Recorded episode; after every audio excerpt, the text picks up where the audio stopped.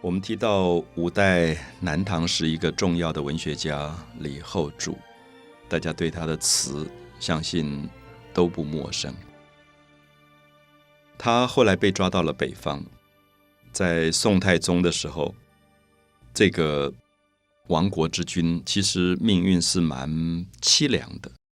原来年轻的时候做皇帝，跟所有的妃子们贪欢，每天过。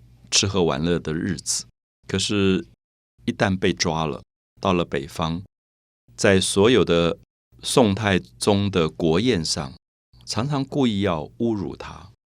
他被封为违命侯，是公侯，就是你不能做皇帝，你做侯，可是是违命，是违反命令。就因为当初要你投降，你没投降，现在我直接打下来把你抓来了，叫做违命侯。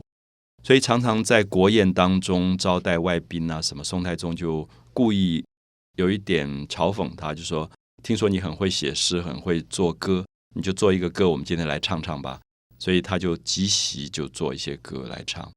以前是做过皇帝的，今天被人家当成是一个歌手，心情上当然会觉得很荒凉。那宋太宗也讽刺他说：“好一个翰林学士，觉得你不错啊，你真是有才华。”那么你去做中央研究院的院士不错，我看你别做皇帝了。那么这些都是对他心情上很大的打击，所以这个时候他当然有很多的故国之思。就他原来在南唐，他是一个国家的元首，那那个时候日子过得多么好的那个感觉，他就很多的回忆。所以他很有名的一首诗叫做《虞美人》啊，《虞美人》我们知道它也是一个曲调的名称，就是有点用楚霸王的虞姬这个典故来说出来的一个虞美人。那我觉得《虞美人》这样的曲调其实是比较委婉的，也比较有一点哀伤的调性在里面。那么一般人很多人认为这首词是他最后填的词。因为这首词里面，他用到了一个词叫“故国”，用到“故国”是他讲以前他的国家。那宋太宗听到以后非常不高兴，觉得你已经都被抓来做了俘虏，你还在想你以前的国家，还想做皇帝，所以就下了毒药把他毒死了。所以我们大概可以看到，就是在《虞美人》这首歌当中，也表露出他最后的一个很哀伤的心情吧。他说：“春花秋月何时了？”啊，春天有花，秋天有月亮，可是这个时间什么时候才会过完？我们有一点觉得李后主是有一点好像想自杀了，觉得做了这样一个被抓的俘虏，每天被侮辱，那活着有什么意义呢？生命应该活着是美好的，可是春花秋月何时了？就是怎么有结束的一天呢？什么时候才会结束呢？时间什么时候才会结束呢？春花秋月。何时了？往事知多少？那么过去所有的往事，在自己的心头都是忘不掉的。大家会不会觉得“往事知多少”跟我们今天的口语完全一样？所以基本上词跟诗很大的不同，词应该更好懂，因为它根本就是歌词。我们写歌词不应该会写的很难的。经过歌手唱了以后，你都不知道他在唱什么东西。他说：“春花秋月何时了？往事知多少？”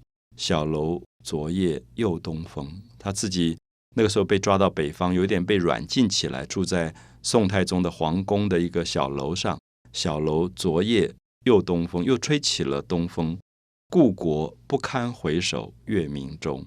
好，这一句就是他惹来杀身之祸的一个句子。说故国，我以前的国家，我以前是皇帝，我有一个故国，不堪回首。我们今天还常常用这个成语啊，觉得一个人。过去过得这么好，怎么今天落难到这个样子？叫做不堪回首，或者说两个人过去感情很好，今天忽然变成了敌人，叫不堪回首。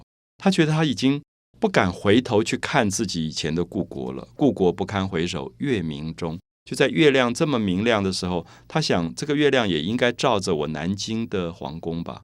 好，故国不堪回首月明中，雕栏玉砌应犹在。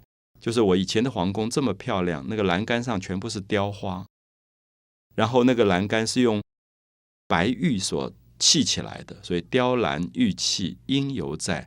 他想，没有多久啊，我被抓到北方来，那南方的这个皇宫雕栏玉砌应该还在吧？应犹在，只是朱颜改，大概只有那个美丽的容颜啊，那个年轻的脸改变了啊，那些女孩子大概也都老了啊，只是朱颜改。问君能有几多愁啊？问君其实也就是问自己吧。那如果要问一问，说心里面有多少的哀愁，有多少的愁绪跟感伤，恰似一江春水向东流。他觉得他自己在这个春天的季节，所有的哀愁就像那个解冻以后的河水，汹涌澎湃，一直向东流去。所以我们可以看到。以歌词来讲，这是非常美的歌词。所以一千年来，我们可以看到，逐渐的这个歌曲的部分，大家慢慢都不会唱了。最后竟然把这个歌词的部分还保留下来，变成中国文学史上这么重要的作品。好，所以我想大家可以试试看，用这样的角度来看待我们今天的流行歌。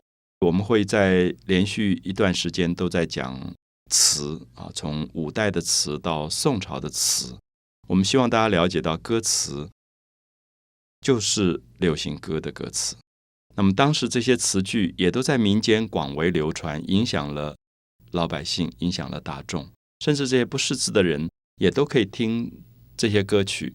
可是它有一个文学的品味在里面，它有一种文学的素质在里面，所以才让这些歌曲一直可以在民间被流传。好，所以这是为什么我一直觉得反省我们今天的流行歌，总是希望它在歌词上有更高的文学品味，能够提高，能够有更美好的心情上的叙述。那么最后这首歌才不会只是争取一两个礼拜的排行榜，然后就烟消云散，大家听都没听过，而能够真正流传在民间啊，产生更多的。